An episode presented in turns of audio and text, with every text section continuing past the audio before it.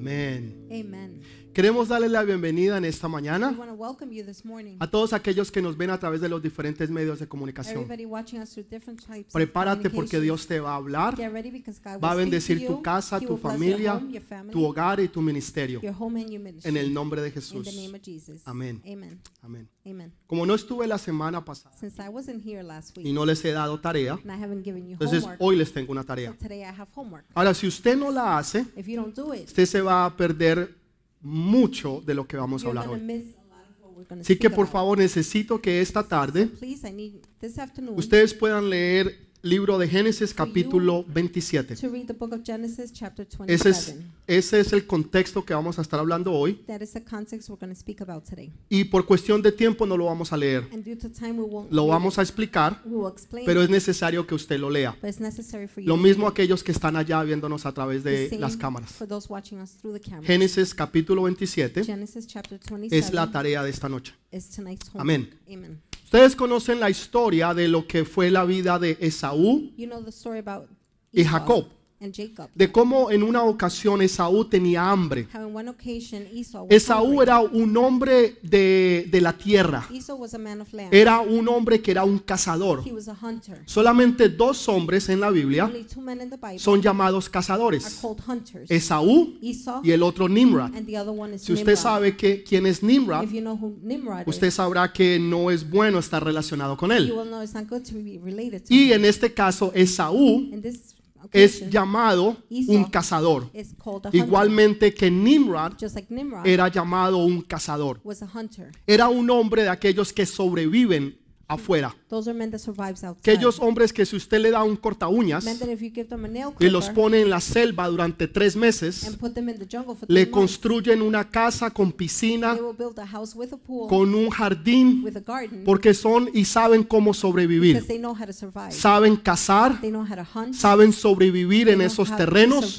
O sea, un hombre verdaderamente hombre. Ese era Esaú. Jacob Jacob era un hombre más de la casa. was a man of the house. Era uno que le gustaba He cocinar, liked to cook, lavar, wash, limpiar, clean, barrer, sweep, trapear. mop. Era un hombre más casero. He was more homely. Esaú era todo lo contrario. Esau was all the contrary. Entonces, estos dos So hermanos these two brothers eran completamente diferentes.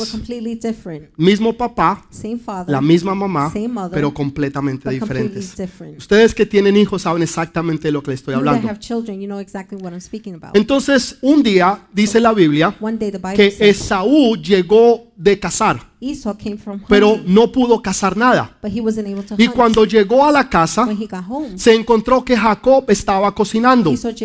Y el olor de lo que él estaba cocinando, más el hambre que traía Esaú, hizo que su, su, eh, su hambre aún se pusiera más grande. made his hunger even greater. Entonces él le dice a su hermano, yo, yo quiero hacer un trato contigo.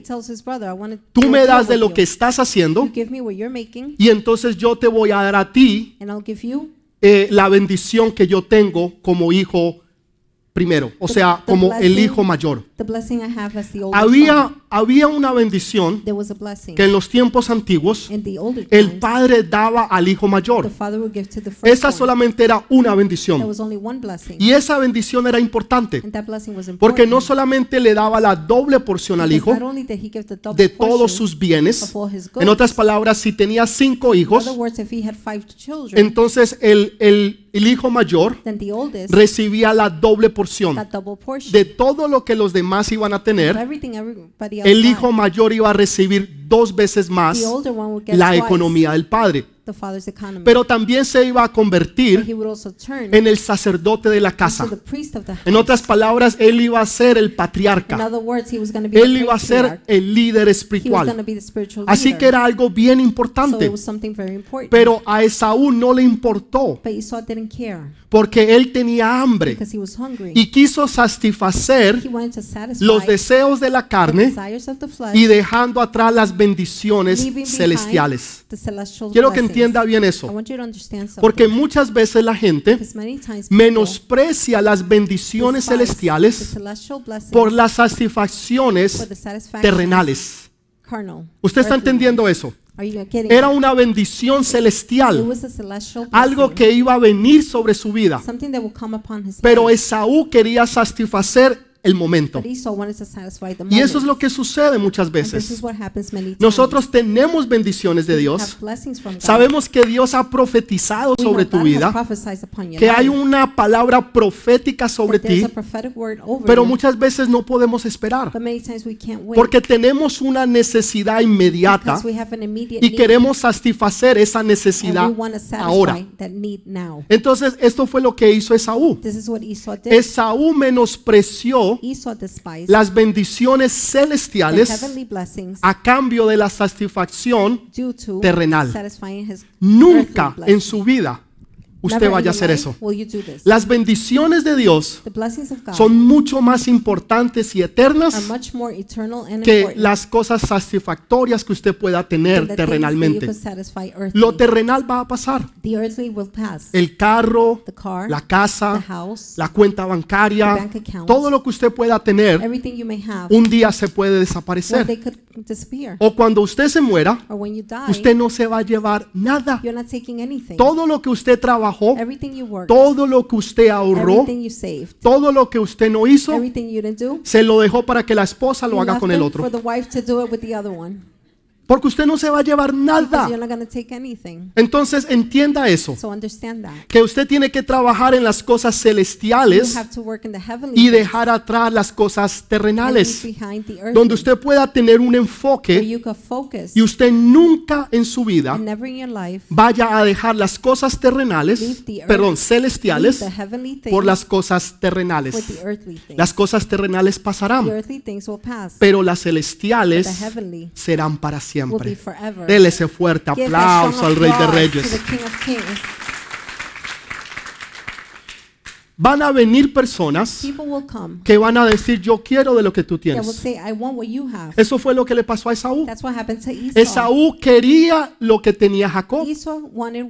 Va a venir gente que es más fuerte que tú, que tienen más educación que tú, que tienen más dinero y posición que tú, y van a decir, yo quiero de lo que tú tienes.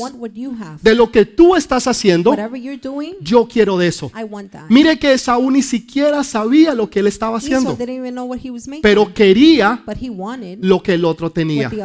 Y yo sé que va a venir personas y van a decir, yo quiero de lo que ustedes tienen, de lo que Dios te está dando, de lo que Dios está haciendo. Van a venir personas y van a decir, yo quiero de eso. Yo quiero hablar en lenguas. Yo quiero profetizar. Yo quiero tener sueños y visiones. Yo quiero estar lleno del Espíritu Santo. De lo que ustedes what tienen, you have, otros van a querer. others will want.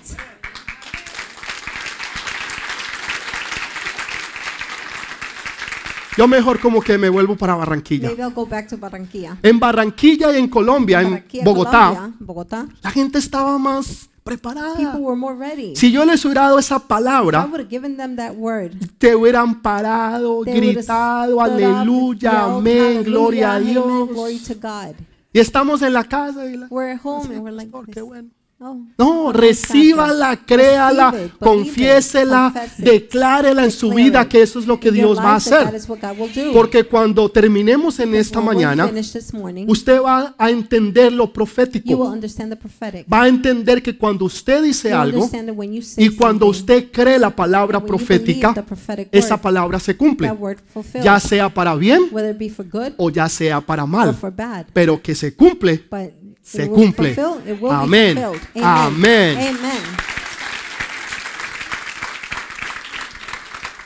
Entonces Esaú ni siquiera sabía, So pero know, quería satisfacerse but wanted to be satisfied con lo que el otro tenía. with what the other one had. La gente trabajan, hacen People work and do, y sin embargo no están yet satisfechos they're not satisfied. y por eso te buscan. That is why they look Por for eso you. te piden That's consejos. why they ask for Por eso vienen y te dicen, sabes, tengo un They problema, come and tell you I have a tengo problem. una I necesidad. have a need. ¿Qué opinas? What, what's your opinion? ¿Qué me puedes ayudar o How can you aconsejar? help me or Porque los advise? demás ven lo que tú Because others tienes see what you y ellos have, quieren eso que and tú they tienes. want what you have. Y eso que tú tienes es la palabra de Dios, el Espíritu Santo de Dios, que obra en ti y a través de ti, que está contigo, que te da la palabra que tú necesitas decirle a otro, para que otros puedan recibir y conocer a Dios. Entonces, cuando Esaú vino donde Jacob, él, él ni siquiera sabía lo que el otro estaba haciendo,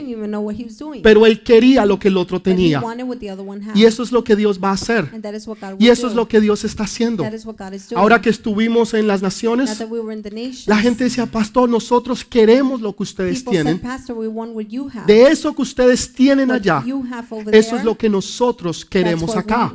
Entonces, eso es lo que Dios va a hacer. Pero no solamente congregacional, sino que también lo va a hacer individual. Donde quiera que tú vayas, donde quiera que tú estés, donde quiera que tú entres, la gente podrá ver que tú eres diferente, que hay algo en ti que es diferente y ellos van a querer de eso. No saben lo que es, pero van a querer de lo que tú tienes. Ahora sí, dele ese fuerte aplauso al Rey de Reyes y Señor de Señores. El problema con Esaú fue que él decía en otras palabras, yo necesito las cosas ahora. I need things now. No puedo esperar por las promesas de mañana. En otras palabras, hay veces queremos las cosas ahora, porque hay una necesidad ahora. Entonces, usted quiere que las cosas se hagan como en el microondas. Y estamos acostumbrados a eso. Hoy en día usted tiene un Easy Pass y usted puede andar a 60 millas por hora. go 60 miles Pasa y ya no tiene que parar. Hoy en día usted tiene su teléfono, lo saca, you take it out. ni siquiera lo pone, paga, You don't even put it. You pay. eh, su cheque se lo Your depositan. check is. O sea, todo es rápido. Usted va al McDonald's, ni siquiera se tiene que bajar. Usted pasa por el drive-thru y en cuestión de dos minutos usted ya cogió su comida y se fue.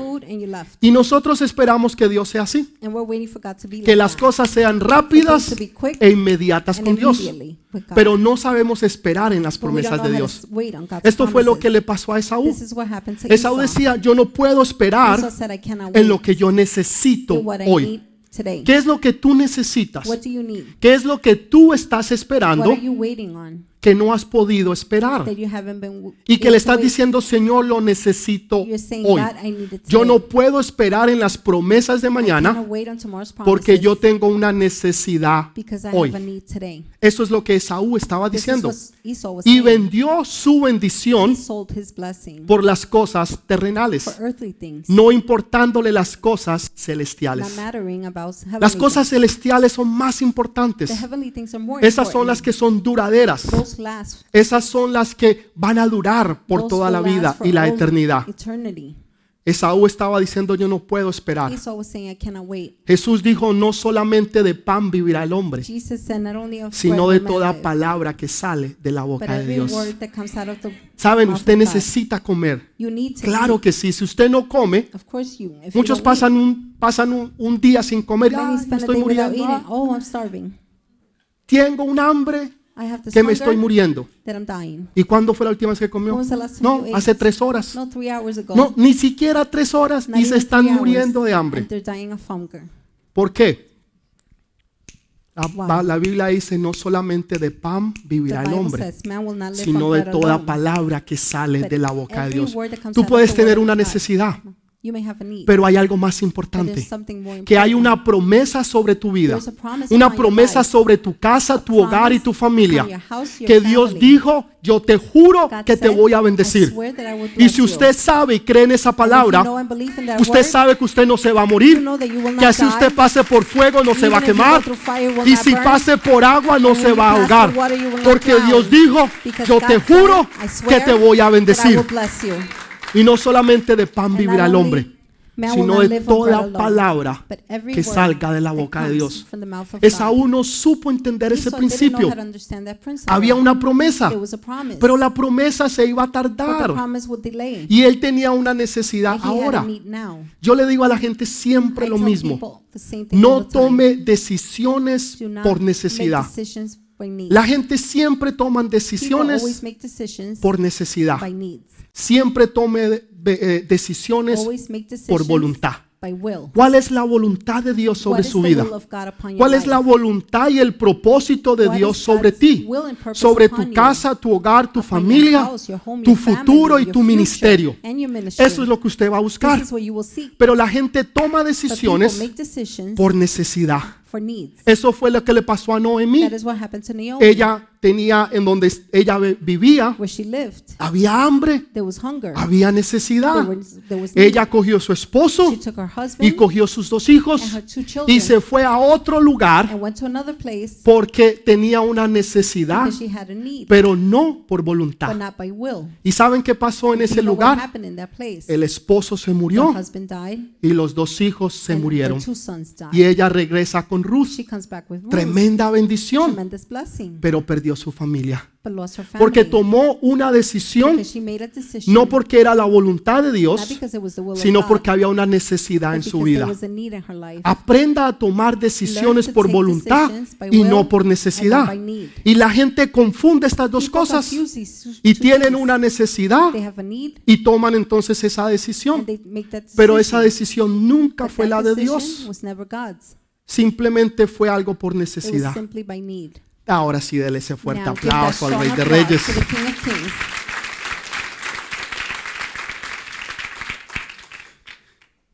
Ahora, el patriarca de la casa Isaac está listo para bendecir a su hijo. Pero su hijo mayor era Esaú. Y él amaba a Esaú más que a Jacob. more than Jacob. Y él conocía la palabra. Él sabía que había una palabra sobre la vida de Jacob y había otra palabra sobre la vida de life. Pero Isaac quiso hacer su voluntad y no la voluntad de Dios. Entonces él quiere bendecir a su hijo y le dice, hijo, como era un cazador, yo quiero que salgas, coges tu aro, tus flechas y vas y me vas a cazar un venado. and hunt me a venison. Y lo traes y lo You cocinas. bring it and you cook it. Y entonces cuando tú lo traigas y lo cocines, it yo te voy a bendecir. I will bless you. Y voy a declarar sobre ti la bendición del Padre a los hijos. Esa bendición que solamente se podía dar una sola vez. Yo te la voy a dar a I ti. will give it to you. Pero dice que Rebeca, su esposa, había escuchado lo que su esposo estaba diciendo. En otras palabras, había abierto la other puerta y estaba escuchando lo que su esposo le hablaba a su hijo mayor. Y ella conocía la palabra de Dios. Ella sabía la promesa de lo que Dios le había hablado. Y le dice a su hijo, hijo, quiero que vayas y tomes dos I want cabritos you to go and take two young goats. y tú los traes you bring them y yo los voy a and I cocinar. will cook them. Las mujeres siempre saben Women always know qué es lo que les gusta a su marido. what the husband likes. Saben, si usted sabe qué es lo que le gusta a su marido, escúchelo bien, listen carefully. usted va a poder obtener lo que usted quiera. Lo que yo les acabo de decir es oro. you is gold. Es oro. No lo entendieron. You it. Se les pasó por It encima. went through. Sepa qué es lo que le gusta a Know su what your marido. Y si usted sabe qué es lo que le And gusta a you su marido, likes, usted lo maneja con este you dedito. could just manage him with this little finger. Es un secreto. It's secret. Se lo estoy dando. I'm giving it to you. Si usted es inteligente, If you're smart, si usted es sabia, if you're wise, va a saber lo que yo le estoy you'll know diciendo. what I'm telling you. Y si no me entendieron, it, sí se los explica. Kelsey Y ella sí se los explica sin pelos it. en la lengua. no hairs on the tongue. Amén. Amen. Entonces ella va y le dice, hijo, tráigame dos cabritos. get me two young goats. Yo no sé usted cómo I hace don't know how you're going to do para hacer que dos cabritos sepan como un venado. Yo no sé. Pero esta mujer sabía. Le dijo, no se preocupe, no me traiga el venado. Tráigame dos cabritos. Y yo se los voy a hacer saber como si fuera el venado. Entonces. Jacob le dice a la mamá, pero mamá, si, si papá se da cuenta, no me va a bendecir. Él me va a maldecir. Entienda algo. Jacob no tenía temor de la moralidad. Jacob was not fearful of Tenía morality. temor que lo cogieran. He had fear to get caught. No tenía temor que lo que estaba haciendo no era correcto. right. El temor era que lo cogieran haciendo lo que no debía de hacer. Hay una gran diferencia. Él no dijo, mamá, eso no está correcto. Vamos a engañar a papá. Eso es una mentira. Eso es una decepción. Eso no es verdad. Eso no está correcto delante de los ojos de Dios. Él no dijo eso. Su necesidad, His need, lo que él creía what he believed, y lo que él tenía temor what he was fearful era que lo cogieran haciendo lo que no debía de hacer. Doing what he shouldn't be doing. Entonces la mamá le dice, mi hijo, So no hay problema. him, no problem. Yo conozco a su papá. I know your dad. Eh, Su papá no puede ver. Your dad can't see. En otras palabras, estaba In other words, he was ciego. blind. Para usted y para mí, I, significado es ciego espiritual. No puede ver las cosas espirituales. Por eso quería bendecir al hijo mayor cuando había una profecía de parte de Dios sobre el hijo menor, que el hijo menor iba a reinar sobre el mayor y el mayor le serviría al menor. Dios había declarado y había profetizado. Entonces le dice, hijo, no te preocupes. Usted se encarga de traer los dos, los dos cabritos. Yo los cocino. Yo los hago saber como si fueran un venado. Y le dice, pero ¿y si mi papá me quiere tocar? if my dad wants to touch me, Su hermano Esaú era bien velludo. Yo no sé si usted ha visto gente velluda que parecen un oso. O sea, las manos, eh, el pecho. Este hombre era hasta el cuello. Entonces la mamá le dice, no te preocupes. Yo voy a coger los dos cabritos, eh, la piel, y te la voy a poner en tus manos y la voy a poner hasta tu cuello. Y así fue. And that's how it was done. Cuando el papá lo llama, When the father calls him entonces le dice, Esaú, ven. Y el papá pregunta, pero ¿cómo hiciste esto de rápido? Si lo acabó de mandar y al poco tiempo ya el otro Jacob había hecho todo. El papá cuestiona. ¿y cómo hiciste eso tan rápido? ¿Cómo tú lo hiciste eso tan rápido? Usted dice, mire la mentira, porque el Dios tuyo me ayudó. Wow. Metiendo a Dios en mentiras. Imagínense. Por eso se llamaba Jacob. ¿Qué quiere decir usurpador? Mentiroso. Y mete a Dios ahora en sus mentiras. Entonces le dice, la voz es de Jacob. Acércate, hijo. Y se acerca. Déjame tocarte. El papá lo toca. Sí, le pasó la mano, le tocó el cuello y dijo, sí, said, la voz yeah, es de Jacob, the voice is Jacob's, pero el cuerpo but the body, es de Saúl. if Esau's, ¿Saben? Hay personas they're people que no tienen discernimiento that have no discernment, espiritual. spiritual discernment. Ahora se guían Now por lo que pueden tocar. they go by what they could touch and feel. No tenía discernimiento porque no podía ver. because he couldn't see. Cuando usted no puede ver espiritualmente, usted se guía por lo natural, you're guided by the natural, por lo que usted puede tocar y por lo que usted puede sentir. Y en base de eso, tomó una decisión espiritual made a spiritual decision a través de cosas terrenales. through earthly things.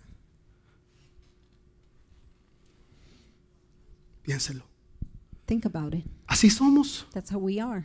Muchas veces estamos ciegos Many espirituales times we're spiritually blind. y lo único que podemos The hacer only thing we can do es tocar is touch y tomar and make decisiones decisions eternas eternal basadas based en on cosas things, terrenales. earthly things que no son eternas. that are not eternal Porque no había una visión, because there was no vision, solamente el tacto. Only touch. La gente se guía por lo que puede sentir, People go by what they could feel, por los sentimientos. by their feelings. Un día usted ve la gente, One day you see people quieren conquistar al who mundo. want to conquer the Pastor, world. Pastor, cuente conmigo you could count on me para las for naciones the nations y para lo que la iglesia and for what the necesite. church needs. A los dos días llama a la Two esposa, days later, pastor, the wife is calling. puede orar por este tipo Pastor, que se can quiere you morir. Pray for this guy who wants to die. ¿Y qué pasó? What happened? El tipo dos días Two antes days before, quería conquistar las wanted naciones. Dos días después la esposa está llamando a la iglesia, el tipo se quiere morir. guy wants to die. Está en una depresión masiva, pastor. ¿Qué pasó? pastor. What happened? Sentimientos. Los sentimientos suben y los sentimientos bajan. Pero cuando usted está caminando en las cosas celestiales de Dios, usted no es guiado por los sentimientos. Usted es guiado por el poder del Espíritu Santo. Y usted sabe que lo que Dios dijo, Él lo va a hacer, Él lo va a cumplir. Y las cosas son sí y amén. Amen. ¿Por qué se guían? Por los que ustedes pueden sentir Don't be guided by what you feel y tocar. and touch. Él se guió He was guided por lo que podía by tocar, what he could feel, pero no por lo que podía ver but not by what he could see espiritualmente. ¿Estás ciego hoy espiritualmente? Are you blind spiritually? Pastor, ¿y cómo sé yo si estoy Father, ciego Pastor, espiritualmente? how do I know if I'm Pues sí, blind yo uso lentes de contacto. Yeah, I wear contact Sí, lenses. sí, pastor. Ah, Uso gafas. I wear glasses. No, es cuando tú no puedes ver It's when you lo que Dios te está diciendo que Él va a hacer. Dios te da una promesa, Dios te da una palabra, Dios te da un sueño y tú no lo puedes ver porque lo que estás viendo es lo que estás sintiendo feeling porque no lo puedes ver. Entonces estás tomando decisiones eternas basadas en circunstancias temporales. Decisiones eternas basadas en circunstancias temporales. Problemas que duran minutos. El esposo se enoja con la esposa. Me voy fuera de esta casa. out of this house. No quiero saber más de ustedes. Una decisión eterna por una rabia temporal. for temporary anger. Y toman esas decisiones. make those decisions. Dejan el trabajo, They leave their jobs. dejan el They ministerio, leave the ministry. dejan de servir a They Dios, stop serving God. dejan de hacer las They cosas stop doing things. porque un día tuvieron un Because sentimiento one day they had a y tomaron una decisión eterna and took a decision basada en un problema based on a temporal. temporary problem. No tiene sentido, It makes no sense. absolutamente ninguno, Absolutely none. porque no tienen vista. Because they don't have sight. Como no pueden they ver, see, tienen entonces que tocar, they have to touch. tienen que They sentir have to feel. y basado en eso que And tocan, on what they're touching, en eso que sienten, on what they're feeling, es que toman las they make decisiones. Pero Dios está levantando But God is raising una nueva a new generación, generation. una generación que se mueve en lo profético, una generación que entiende y ve las generation cosas que Dios ve y que pueden ver más allá, que son como las águilas, que tienen visión y pueden ver lo que otros no ven. what others can't. Otros dicen, pero yo no lo veo, que usted está ciego. Pero los que tienen But visión those that have vision, son como las águilas, se levantarán sobre las alturas. Over the heights. La pastora enseñaba hace unos meses atrás que cuando las águilas pasan por una tormenta, ellas sienten y se suben más arriba de la tormenta. La tormenta está abajo, pero las águilas están arriba. Están sobre arriba, ¿por qué? Porque ellas ni siquiera pasan por la tormenta. Porque ellas pueden andar en esas alturas tranquilas, simplemente gliding solamente por lo que Dios les ha dado en sus alas. Y tienen una visión que pueden ver a They can 2.5 see millas de 2.5 distancia un conejo. a- Muchos ni siquiera pueden ver la letra de la, de la Biblia. Mija, letters in the Bible. ¿qué es lo que dice aquí? What does it say? Y tienen gafas. And they have glasses. Menos van a ver a Even 2.5 less millas they're going to see it. 2.5 de distancia. Pero un águila ve un conejito a a little rabbit 2.5 millas de distancia. 2.5 miles En otras palabras, ve lo que otros animales no ven. Por eso son las reinas del aire. Por eso ellas son las que gobiernan los aires. Por eso. Dios nos compara como ellas y quiere que nosotros seamos como ellas, que seamos esas águilas que tienen visión, que pueden ver lo que los demás no ven, que pueden sentir y conocer la palabra de Dios. ¿Habrá alguien aquí en esta mañana? Porque si no, yo sé que están allá. Yo sé que allá nos están viendo en esta mañana. Denle ese fuerte aplauso. Give a strong applause. Entonces Rebeca sabía. Rebecca knew. Ahora Isaac, Isaac perdón, Jacob y Esaú tenían aproximadamente 70 años were de edad. approximately 77 No eran dos niños de 4 y They 5 weren't años, no. A este momento tendrían probablemente 70 años de edad. they were probably around 70 Y mire lo que dice Génesis 25, 23. Look what it says in Genesis Mire la 25, promesa. 23, the Y le respondió Jehová, dos naciones hay en tu seno o en tu vientre, y dos pueblos serán divididos desde tus entrañas. El un pueblo será más fuerte que el otro pueblo, y el mayor servirá al menor. The Lord said to her, Two nations are in your womb, and two peoples from within you will be separated. One people will be stronger than the other, and the older will serve the younger. Entonces había una promesa que Dios había profetizado. Y Isaac conocía esa promesa y su esposa Rebeca conocía esa promesa. El problema era que Isaac quería hacer su voluntad y Rebeca quería hacer la voluntad de Dios. El problema era Que ella lo quería hacer con sus propias fuerzas. Ella quería hacerlo con sus propias fuerzas. Por eso planeó todo esto. Por eso le dijo al hijo Jacob qué hacer y cómo engañar a su padre. ¿Usted cree que Dios necesita de nuestras mentiras, de nuestras artimañas, para Él cumplir la promesa de Dios? ¿Que Él- necesita que usted mienta? ¿Que usted robe? ¿Que usted haga lo que esté haciendo? Dios no necesita nuestra ayuda. Por eso Él es Dios. Déjeme decirle, si Rebeca no hubiera hecho eso, Dios hubiera encontrado la manera de bendecir a su hijo. Porque las promesas de Dios son sí y en Cristo Jesús son amén Sí y amén. El problema era The problem was querer hacer cosas malas to want to do bad things, esperando un buen bien. hoping for good. En otras palabras, el fin justifica los medios. El fin The end justifica los medios. justifies No, the need. absolutamente no, no. absolutely not. No, pero es que yo lo tengo que hacer. Oh, but I have to do. Fue el mismo error It was the same mistake que cometió Abraham that Abraham y Sara, did with Sarah, queriendo ayudar a wanting Dios to help God, y no funcionó. and it didn't work. Y ahora, ahora ustedes van a ver el problema que eso trajo. Sí, vino la bendición, yes, fue verdad, pero esa bendición trajo problemas. Entonces, aprendamos a esperar en Dios, que no importa lo que pase, no importa lo que sea, si Dios dijo y profetizó y dijo que nos va a bendecir, Dios nos va a bendecir. Yo escuché la voz de Dios clara, así como usted me está like escuchándome you're ahora.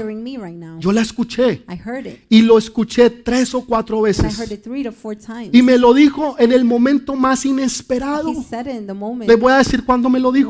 Expected. Yo no estaba en ayuno, I tell you when I yo no estaba en oración. I wasn't in prayer. simplemente había caído una nevada There grande was a big storm, y yo salí a palear, and I went to shovel. tenía mi I palita had my little shovel, y miro hacia el frente and I looked to the front. y veo a mi vecino I con tremenda máquina, ah, sí, grandota, like really y eso botaba nieve para un lado y para el otro. Y miro para el otro lado, I el otro vecino. Y miro para el And I otro vecino. Y yo con una palita. I shovel. entonces me puse a contar. So then I started Dije. ¿cuántas I palitas said, how many voy a tener que dar times am I going to have to para poder limpiar todo to esto? clean all of this? Me dio tristeza y oh my God. I got sad and I was like, oh my Mínimo tres horas. minimum three hours. Pero bueno, hay que empezar. oh well, I have to start. Y empecé, cogí and I una began. palita I took my fui shovel y la I tiré went atrás. and threw it back. Mientras que yo volvía, I was coming back, Dios me dijo, God said to me, te juro I swear que te voy a that I will bendecir. bless you. Y yo miré, And I looked, estoy oyendo cosas. I'm hearing things. Y seguí con mi And I palita. kept on with my Y volvió y me habló And he audiblemente. spoke to me Y audibly. me dijo, te juro And he said, que te voy a I swear bendecir. that I will bless you. Le dije, Señor, ¿eres tú? I said, Lord, is that Y volvió y me dijo, te juro He said it again. que te voy I a swear bendecir. that I will bless Y ya supe que era el Señor. I knew it was the Lord. Lo creí, I believed it. me apoderé de esa I palabra took hold of that word. y la creo ciento por And I ciento. believe it 100%. Que no solamente es para mí, that it's not only for me, sino que es para la but iglesia. it's for the church. Que Dios nos ha dicho, that te God has juro said, I que swear te voy a that I will bendecir. bless you. Te juro I que te voy a will bendecir. Y si Dios dijo que nos va a bendecir, will. Dios nos va a will bendecir. Ahora sí, dele ese fuerte aplauso al Rey de Reyes. to. Entonces, Isaac quería hacer su voluntad. Isaac wanted to do his will. El problema con Rebeca quería hacer la voluntad de Dios, pero a su manera, tratando de ayudarle a Dios a que las cosas fueran más rápido o que supuestamente fueran como ella lo quería. Entonces, no trate de ayudarle a Dios. No trate de hacer las cosas que solamente Dios va a hacer. Deje que Dios haga lo que Él va a hacer. Y usted no se preocupe por nada. La Biblia dice, por nada estéis afanados, sino que sean conocidas vuestras peticiones con ruego, dando gracias a Dios. O sea, yo no me preocupo por nada. Ya, ya no más, yo no more. no me preocupo, Señor. worry, Tú dijiste said, y yo sé que tú lo vas a hacer. Yo no sé cómo, how, yo no sé cuándo, when, yo no sé de qué manera, how, pero yo sé que tú dijiste y lo que tú dices, say, Señor, yo sé que tú lo cumples. Y yo descanso en Dios. Así también usted aprenda And a descansar en Dios.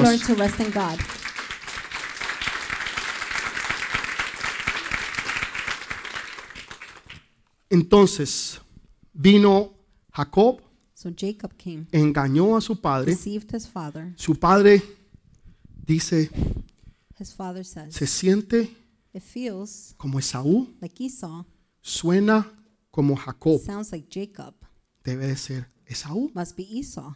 Ya les expliqué qué pasó allí. already explained what Y lo bendice y declara una bendición sobre su hijo. ¿Qué es bendecir? Cuando usted mira cada bendición de los patriarcas a sus hijos, están profetizando sobre sus hijos. Bendecir a tu hijo es profetizar sobre ellos. Cada vez que usted lee la Biblia, cada vez que usted ve cuando un padre bendice a un hijo, es una profecía. it's a prophecy. Estaba profetizando lo que Dios había dicho que él o ella iba a hacer. ¿Qué tú vas a declarar sobre tus hijos? No solamente dígales Dios te bendiga, profetiza sobre tus hijos. Declara la bendición del Dios Todopoderoso sobre tus hijos. Y te garantizo que esa palabra se cumplirá. Lo que tú declares sobre tus hijos se cumplirá ciento por ciento. fulfilled 100%. Ciento por ciento. 100%. Pastor, yo he declarado eso sobre mis hijos. declared that upon my children. Pastor, yo he declarado eso sobre mi familia. Pastor, I declared that upon Y my yo no lo he visto. and I haven't seen it. Por muchos años yo declaré muchas cosas sobre mi casa y sobre mi familia. Y aunque yo no las veía, y aunque las cosas iban de mal en peor, yo seguía creyendo, yo seguía profetizando, yo seguía declarando y eventualmente la palabra se hizo realidad. Became real. Usted le cree a Dios You believe God, y usted no se para de and allí. you don't No importa lo que los demás digan. No importa los que los matadores de sueños vengan a decirte a ti. Es muy tarde, no se puede, es imposible. Tus hijos no van a cambiar. Tu esposa no va a cambiar, tus hijos no van a cambiar, tu esposo no va a cambiar, tu situación no va a cambiar. Mentiras de Satanás, mentiras, porque el Dios grande y poderoso, para él no hay nada imposible. Él dijo, para el que cree, todo es posible. ¿Qué es? Todo. Todo significa en el griego todo. Aún hasta lo que es imposible para Dios es posible. Dele ese fuerte aplauso.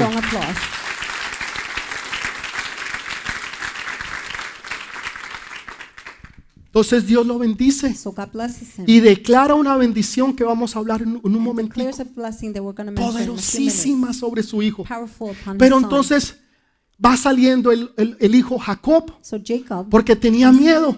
scared, Cuando la gente tiene miedo, scared, siempre andan corriendo running y siempre se andan escondiendo. Entonces Jacob va saliendo So rápido y en ese momento va entrando su hermano, moment, tipo brother, grande, fuerte así, guy, y lo like ve y this, se quita. Y entonces viene el hijo Esaú y dice, So papá, Esau aquí te traje says, todo lo que tú me habías pedido, bendíceme.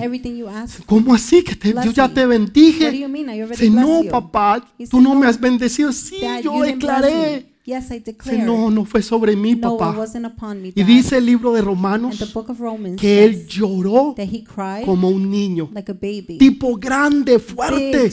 guy. De esos que usted ve los que juegan fútbol Those americano, enorme, Football. llorando Crying como un niño. like a little child. A él no le importaba He didn't care. las cosas espirituales, Spiritual things. porque desde un principio las Because from the despreció, beginning he despised pero le them, importaba la bendición. but he cared about La blessing. bendición de un padre The sobre un blessing of hijo a father upon es son lo más importante is the most que usted pueda tener. thing you could have. Es lo más importante que It's usted the pueda most dar. important thing you could give. Pastor, pero es que yo no tengo esposo. Pastor, but I don't have a husband. Entonces usted es la patriarca de su Then casa. you're the patriarch Usted your tiene el house. poder de bendecir You su have the casa, power su to hogar y bless su your familia. house, your family. Entonces es su trabajo creer y hacerlo. to believe and do it. Es su trabajo. It's your job. Ahora usted toma esa posición. Ay, pastor, pero es que mi esposo, Pastor, él no es husband, creyente. No hay problema. No problem. Sea como Débora. Like. Barak no quería salir. Dijo que entonces yo voy said, y yo lo hago entonces. Pero alguien lo va a hacer. Usted va a bendecir sus hijos. Es algo poderoso, importante que usted necesita y que usted debe de hacer. ¿Por qué? Why? ¿Por qué es tan importante esa so bendición? Tres puntos.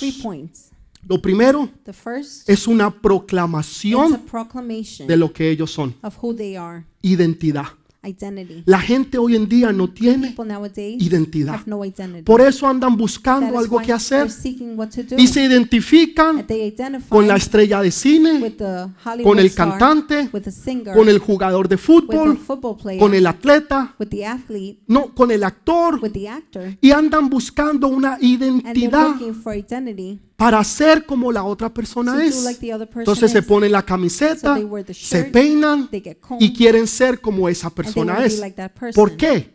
Why? Porque no tienen identidad. no. Pero cuando un papá, father, cuando un papá, father, cuando una mamá declara una bendición, blessing, lo primero que está declarando es identidad. Está diciendo hijo, They're saying son, está diciendo hija, daughter. esto es lo que Dios dice que tú what God eres. says you are.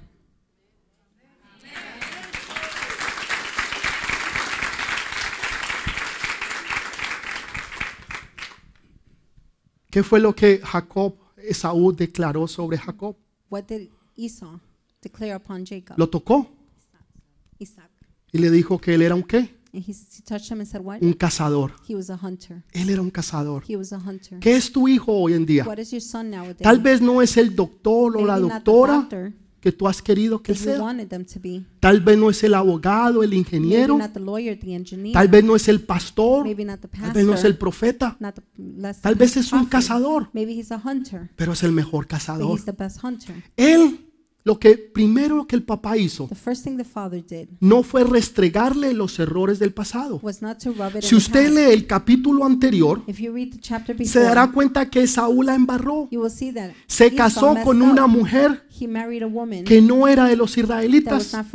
Ni siquiera una, se casó con dos. O sea, el tipo no siquiera tomó una, tomó dos. Y eran mujeres paganas. Y el papá no le está reclamando los errores. está declarando lo que. Dios dijo que él iba a hacer. ¿Usted quiere ganarse su hijo? ¿Usted quiere ganarse su hija? Hay momentos para corregirlos, hay momentos para regañarlos, hay momentos para castigarlos, pero hay momentos para bendecirlos.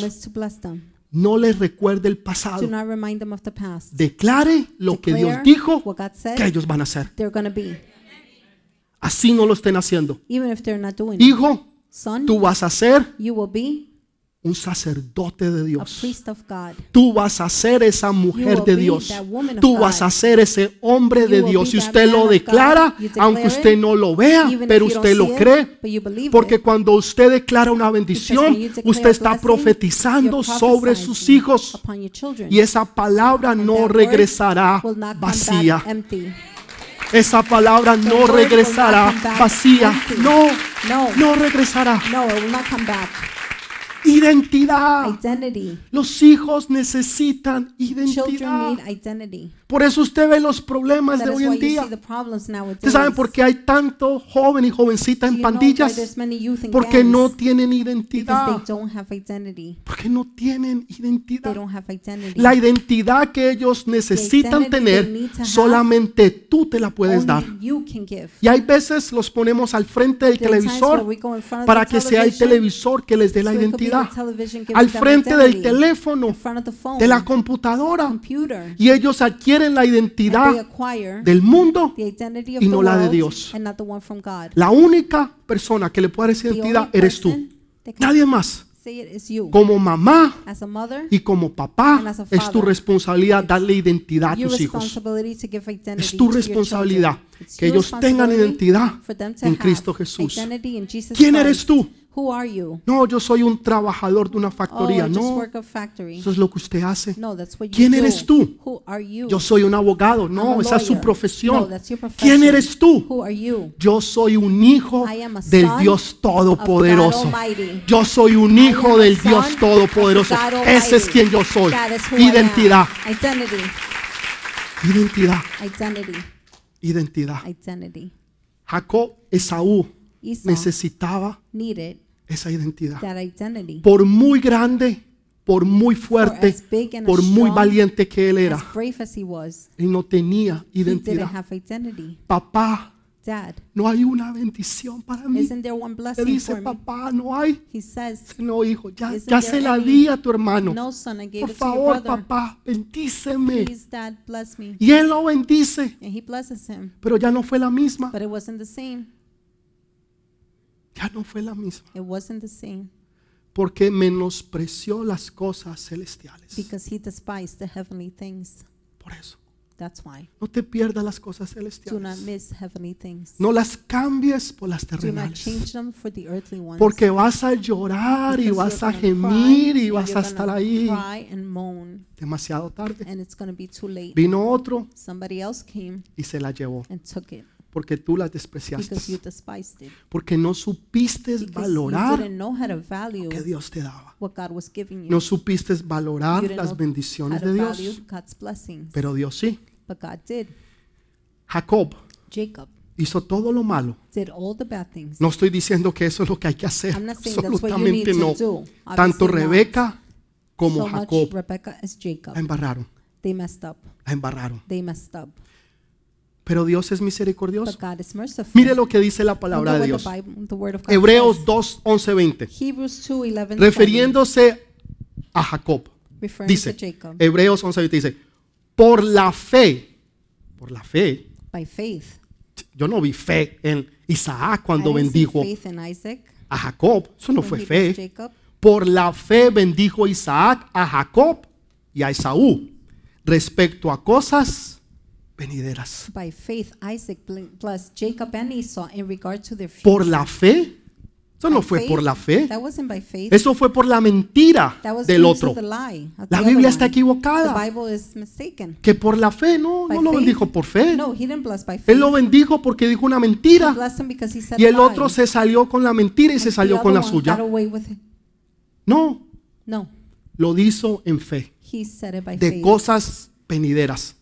En otras palabras, In other words, lo que iba a suceder en un futuro, future, Isaac lo estaba profetizando en el presente. Y la Biblia se cumple. the Bible fulfills. La Biblia se cumple de que el mayor sirvió al menor. Lo sirvió. Porque la palabra de Dios se cumple completa y totalmente. Y lo que Dios dice que se va a hacer, se va a cumplir. Entonces lo primero que él hizo fue identidad. Was identity. Segundo, revelación. Revelation. Le dijo, tu hermano mayor said your older va a ser tu servidor. will be your servant. Le está hablando del futuro, He's speaking of the future de lo que iba a hacer. of what will happen. ¿Tú le hablas a tu hijo o a tus hijos del futuro? children about the De future? lo que ellos van a hacer. Of what they're going to do? Profetiza sobre ellos. Declara sobre ellos lo them que ellos van a hacer en Cristo Jesús. Cuando tú bendices a When tus you hijos, bless your children, tú estás profetizando sobre ellos. Usted ha visto en algunas familias que la hija le fue mal, the daughter it went bad, se divorció, she divorced, o el hijo le fue mal, se divorció, bad, y la mamá o el papá le dice, sí, te lo dije, dad, they're like, yes, I yo te you. lo dije que eso te iba a pasar.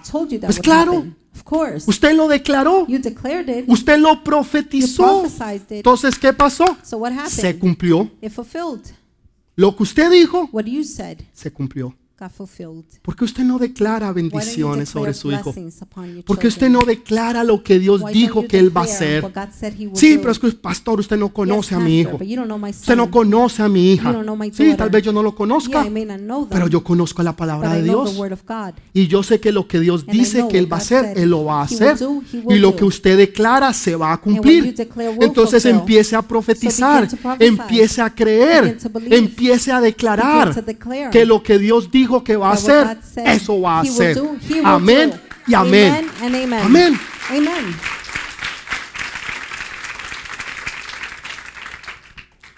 Evaluación. Evaluation. Lo que él dijo es, se siente como Esaú, Feels like Esau. huele como Esaú, Smells like Esau. se siente como Esaú, Feels like Esau. Huele Smells como Esaú. like Esau. ¿Cómo olía Esaú? How did Esau smell? Esaú olía Esau a un hombre del campo. like a man of the Yo no sé si usted ha ido a una I finca. don't know if you've been to a field. ¿Usted ha ido a una finca? A field? Cuando la gente está trabajando con gallinas, working with hens, con vacas, cows, con marranos, with pigs. animales, cabras. Animals, Huelen feo. It smells bad. Usted no es un granjero que huela bueno. Huelen feo. Sin embargo, para el papá era agradable. it was pleasing. ¿Es tu hijo, tu hija agradable para ti? Cuando el hijo pródigo regresó, el papá le dijo, hijo, ve y bañate primero. Dijo, no, la mejor fiesta para mi hijo. son. mejor para él. Van a matar la, la vaca más gorda. Vamos a hacer la fiesta más grande. Se quitó su vestidura, se la dio a él. Se quitó sus sandalias, su anillo, representativos, y se lo puso a su hijo. Cuando su hijo venía oliendo a los cerdos, like pigs, pero no lo rechazó. but he didn't reject them. Gracias a Dios que Dios no nos rechaza a nosotros. No importa cómo tú vengas, no importa cómo tú estés, matter how you lo único que a Dios le importa es que tú regreses a casa. Es que tú regreses a casa. Es lo único que a. Dios le importa. Dios no está mirando tu vestidura. Dios no está mirando tu condición. Si tú eres perfecto o no. Simplemente un arrepentimiento. Señor, me arrepiento Lord, I de lo que yo había hecho. Pero aquí estoy una vez But más. Señor, yo regreso a casa, Lord, Señor. Yo regreso a casa, Lord, Señor. home, Yo regreso a casa, Padre. home. Y regresó. And he came back. El Padre está hablando del pasado, Father speaking of the past, está hablando del presente, está hablando del futuro. ¿Cómo ves tú a tu hijo? ¿Cómo tú lo ves hoy en día? ¿Cómo ves tú a tu hija? Apréndalo a ver como Dios te ve a ti. Dios ve tu pasado, pero no te lo restriega en tu cara. eh, Isaac pudo haberle dicho a su hijo, Isaac could have told his son, tú la embarraste. Lo fortalece y lo afirma en lo que Él es bueno. Lo bendice, le habla del pasado, le habla del presente y le habla del futuro. Eso es lo que nosotros debemos de hacer con nuestros hijos. No importa No matter si se están portando bien, behaving no well, importa si se están portando mal, behaving lo bad. que importa es lo que Dios va a hacer en él. Mire, Isaac, Isaac, perdón, Esaú sorry, Esau perdió lost su bendición His a blessing. causa de due to la comida. food. Y ahora su papá And now his father le da la bendición al otro gives hijo the blessing to the other y está son, pidiendo. and he's comida. asking for food. Los errores de los padres los van a cometer los The hijos y los errores de los hijos los van a The cometer los children will make padres. and the children will make the parents' mistakes. Eso es poderoso. That is powerful. Eso es poderoso. That is powerful. ¿Qué errores estás cometiendo tú? What mistakes are you making? Porque eso que tú estás cometiendo, Because what you're making, eso que tú estás haciendo, what you're doing, es exactamente lo que tus hijos is van a hacer. exactly what your children will do. Exactamente lo mismo. Exactly the same. No te preguntes por qué tus hijos están así. Don't worry what your ch- don't ask yourself your children are like Pregúntate that. qué estás haciendo tú Ask what are you doing para que tus hijos estén for your así. children to be like that.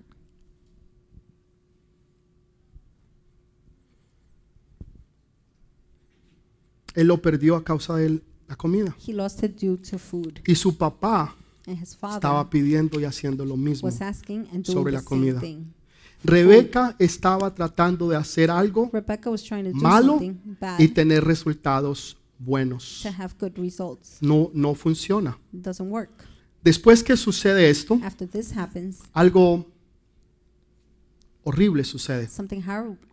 Porque ahora su hermano mayor, Esaú, quiere matar a su hermano menor. Entonces la mamá Rebeca le dice, hijo, vete a donde mi hermano por algunos días, mientras que se le pasa la rabia a tu hermano.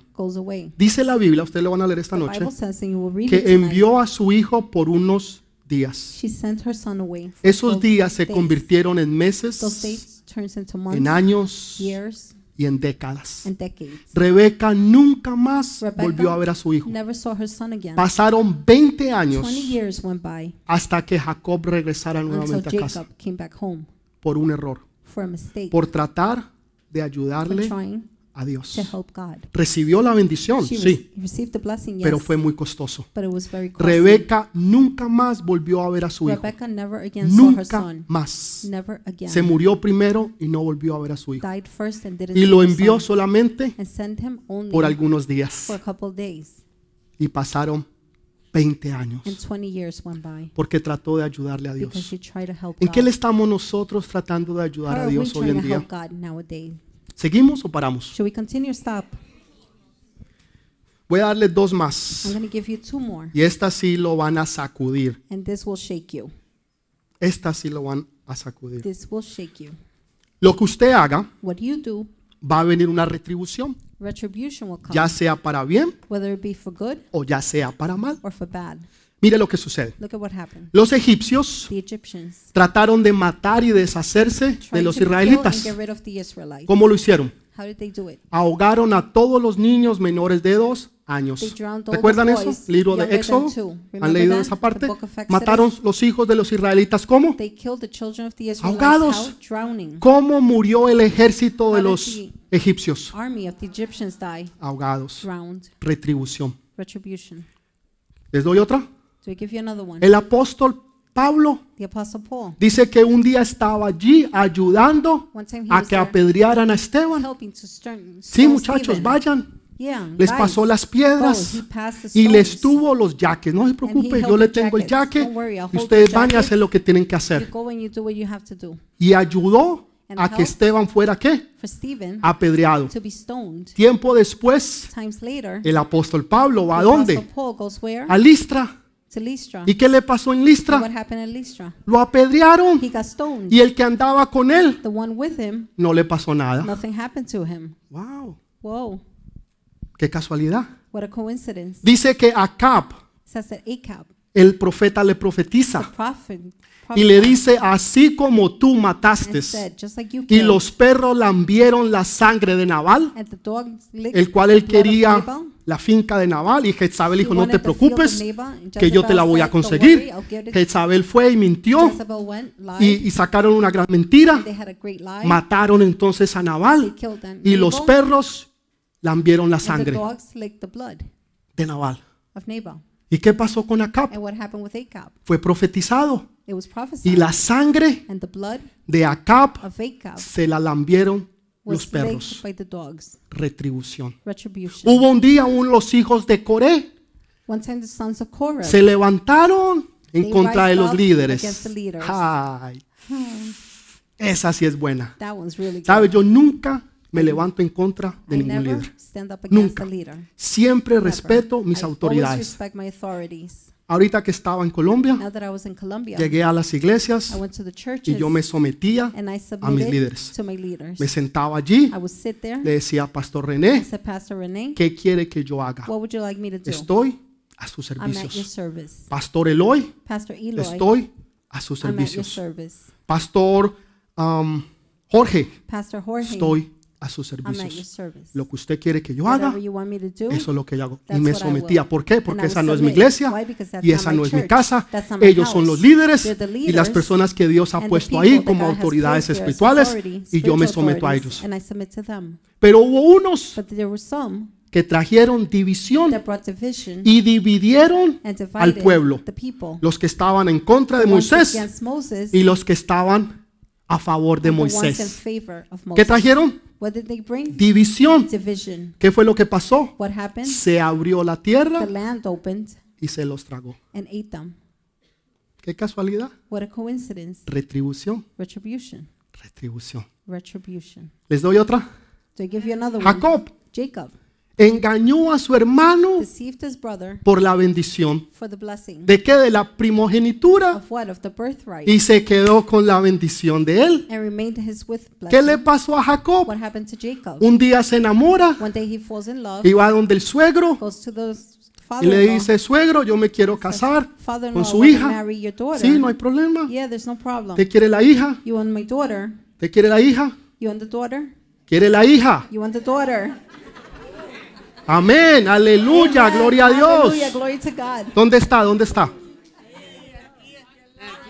Oh, ¿sí? ¿Dónde está la hija? Usted le dijo, ¿quieres la hija? Sí, sí, claro. Le dijo, listo, no hay problema. Trabájeme siete años. Jacob dijo, listo, no hay problema. Empezó "Sure, a trabajar. problem." Siete años. A los siete años viene el día de la boda. The Jacob wedding- se The day of casa. the wedding comes. Jacob Viene is married. La noche de boda. En otras The palabras, la noche buena. comes, The good night. Me gustó esa enseñanza de la I like profeta. that teaching of the Porque prophet. muchas están, Because many are. muchos están Many are. en Navidad, in pero no todos tienen una noche not everybody has buena. Cásese y va a tener una noche buena. Si no, sigue en Navidad, Hay mucha celebración. Pero no hay noches buenas. But no good nights. Entonces llegó la noche buena So the good night. y Jacob llegó, Jacob went. no había mucha luz, There wasn't a lot of light. consumió el matrimonio. The marriage was Al otro día se levanta y, uy, ¿qué The next pasó? day he wakes up. Oh, what happened? Le dieron la mayor They gave him the oldest, y él quería la and he wanted menor. the youngest. De la misma forma way, en que él engañó por la primogenitura, él fue engañado. De la misma forma. Le dieron la mayor oldest cuando él quería wanted la menor. the youngest. Mire, el tipo cogió la menor Look at him, he took the youngest, y se ríe and he laughs. y dice amén, aleluya, gloria a "Amen, Dios y habla en lenguas. God," and speaks in tongues. Amén. Él está así, ¿ve? tranquilo. Calm. Les doy otra. You want another Sí. one? Yes. ¿Con qué fue que Jacob engañó a su papá? What did Jacob deceive his father? Él quería un venado, He wanted venison, pero le dieron qué? Dos cabritos. two young goats. Lo que usted siembra, What you sow, eso usted va a cos- a that you will cosechar. reap. Tiempo Times después, later, Jacob ahora tiene hijos, Jacob now has children. ahora tiene 12. He now has 12. Pero así como el papá But just like the father, tenía uno preferido. he had one favorite one. ¿Y su preferido era quién? His favorite one was who? José. Entonces los hermanos lo odiaban. Ustedes conocen esa historia, lo quieren matar, bla, bla, bla, todas esas cosas.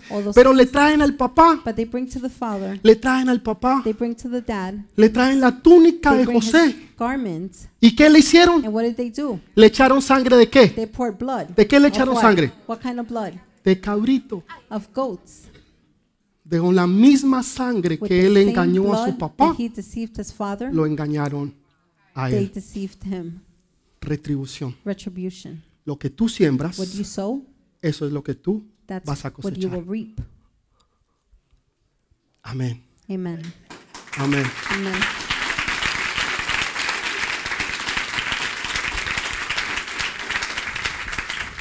Pastor, entonces no hay esperanza. Pastor, there's no hope then. Claro que sí. Of course. Les voy a dar una que les va a volar la I'm going to cabeza. give you, Y unos van a blow así como que les dio un ataque epiléptico. and you're going to get like an epileptic attack. así.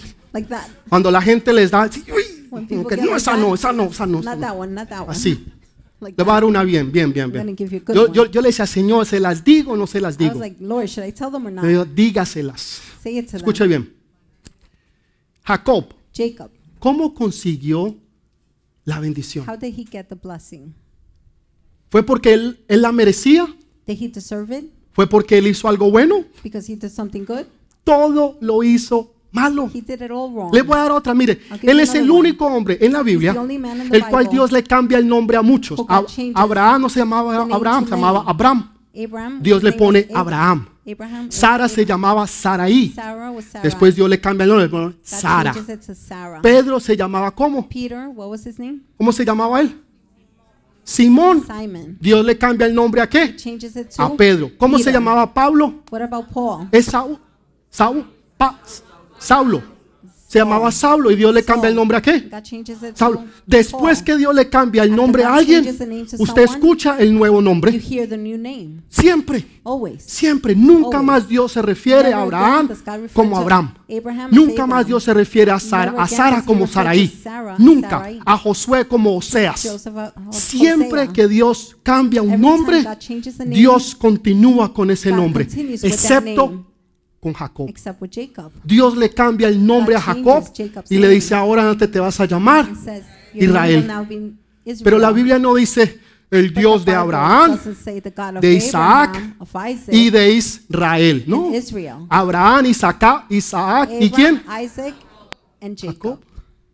Y Dios no se refiere a Jacob Como Israel. Jacob as Israel. solamente cuando está cuando están dando espiritualmente. Cuando usted ve el nombre de Israel referido a Jacob es porque están dando correctamente. Cuando están dando en la carne, Dios se refiere a él como God Jacob. refers to him as Es el único nombre en la Biblia que no continúa igual, porque él andaba en la carne. he Wow. Cuando yo entendí eso, When I understood that, sacudió.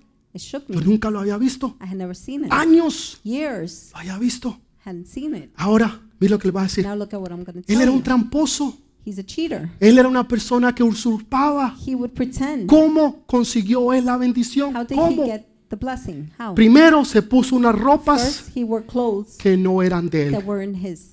Dios, di- Dios nos ha dicho que nosotros nos vestimos en las ropas de Cristo Jesús. En otras palabras, en ropas de justicia nos ha vestido. y que tenemos un olor agradable. ¿Cómo fue que Isaac olió a su hijo con un olor agradable? ¿Cómo te huele el Señor a ti? Con un olor agradable. A. Esaú es tipología Esau de Jesús. is the typology of Jesus. Ahí se las dejo. I'll leave it at that.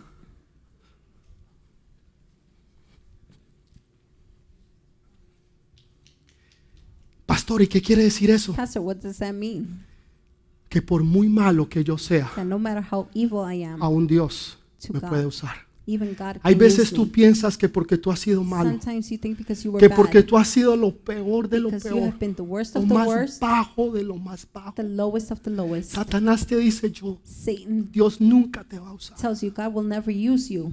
Es una mentira. It's a lie. ¿Cómo es posible que Dios utiliza una rebeldía God uses rebelliousness para revelar lo más poderoso que el mundo haya visto? un hombre que se llamó. Jonás. El tipo era rebelde, orgulloso. Y el tipo era, era racista. En otras, usted diría, es un racista el tipo ese. Y. Dios lo manda a hacer algo, el tipo se va por el otro lado. Y por consecuencia de su desobediencia, termina en dónde? En el vientre de un gran In the pez. belly of a great fish. ¿Por qué terminó ahí? Why did he end up there? Por su rebelión. Por su rebelión. Because of his Y. Dios utiliza And God esa rebelión para revelar el poder más grande que el mundo haya conocido. Y dijo, así como Jonás estuvo tres días En el, en el estómago del pez, así estará el Hijo del Hombre tres días. Lo más poderoso de la cruz powerful of the cross lo revela a través de una rebeldía. Quiere decir que Dios puede utilizar aún nuestra maldad y nuestra rebeldía para que otros conozcan de Dios. Cuando la gente te dice, no, Dios no te va a usar. Tú has sido demasiado malo. Tú has sido lo peor de lo peor. Dios dice, ese es el que yo quiero. Porque en Él yo me glorificaré. Y en Él la gente y en ella sabrán que yo soy Dios. people will know in him and her that I am God. Aún en tu rebeldía Dios te puede usar. Even in that, God can use you. Cuando la gente me pregunta, When people ask me, Pastor, ¿será que Dios puede usar a un rebelde? Yo sé que es, can God use a rebellious? yo sé que es una persona I know it's a que no tiene revelación. that has Claro que sí. revelation, of course. De lo vil y lo menospreciado. the, Dios ha escogido. weak, God has chosen. ¿Para qué? Para For avergonzar? A los sabios. To shame the wise. Gracias a Dios Thanks por to su God. misericordia. For his mercy. Porque si no fuera por eso, Had it not been for sería that, imposible it would be que yo estuviera aquí. for me to be here. Imposible, no se Impossible. pudiera, es imposible. It just couldn't be. Entonces, Impossible. pastor, ¿usted por qué está ahí? Pastor, then why are you there? Única y exclusivamente Only por la misericordia de Él. God's No más. mercy. Porque Él es bueno Because he is good y porque Él es and because misericordioso. he is merciful. Dios te quiere usar a ti God wants to también. use you too. No te dejes llenar la cabeza de mentiras. Que ya es demasiado tarde. Que tú eres demasiado malo, demasiado mala. Que todo lo que tú has hecho es imposible que Dios pueda usarlo. Antes al contrario. Es cuando Dios más te quiere usar. Es cuando Dios más te quiere levantar. Es cuando. Dios más te quiere fortalecer. Dios te quiere bendecir en esta mañana. Por eso te ha traído hasta aquí. Por eso tú estás sentado ahí donde tú estás. Por eso tú nos estás mirando a través de esas cámaras. Porque Dios sabía que tú nos ibas a estar viendo. Dios sabía que tú necesitabas escuchar esta palabra que te va a bendecir a ti, a tu casa, tu hogar, tu familia y tus futuras generaciones. Porque lo que. Dios va a hacer y está haciendo contigo se revelará en las futuras generaciones de tu vida. Amén y amén. Dele ese fuerte aplauso al. Rey de Reyes y Señor de señores. Pongámonos de pie, por Let's favor. stand up, please. Pongámonos de pie.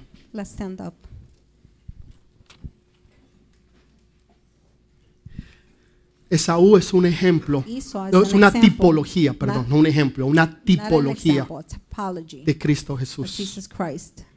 Y nosotros somos una tipología a Jacob. de Jacob, que gracias a su misericordia Él nos ha bendecido. mercy. Saben, eso es, eso es motivo de regocijo. That's a motive to Eso rejoice. es un motivo de regocijo, de alegría. Rejoice. Es un motivo para que For nosotros le demos gracias a Dios. For us to thank Señor, gracias por lo que tú has hecho. Señor, gracias porque tú eres bueno y Lord, maravilloso. Señor, gracias porque tú me has bendecido cuando yo no he hecho nada para que tú me bendigas. ¿Qué hemos hecho nosotros? Absolutamente nada. Pero Él lo ha hecho todo. has done it all. Y por eso Él nos bendice. Y por eso Él te prospera. Y por eso. Él sigue bendiciendo tu casa, tu hogar y tu familia. Your home. Por eso podemos ver That is why we a can Jesús see Jesus aún en medio de Esaú. even in the midst of Esau. Y Esaú somos nosotros. And we're Esau. Yo soy ese Esaú. I am that Esau. Usted es You ese are Esaú. Esau. Nosotros somos ese We Esaú. are Esau. Pero su misericordia But es His grande. mercy is great. Su misericordia es His nueva mercy cada is día. new each day.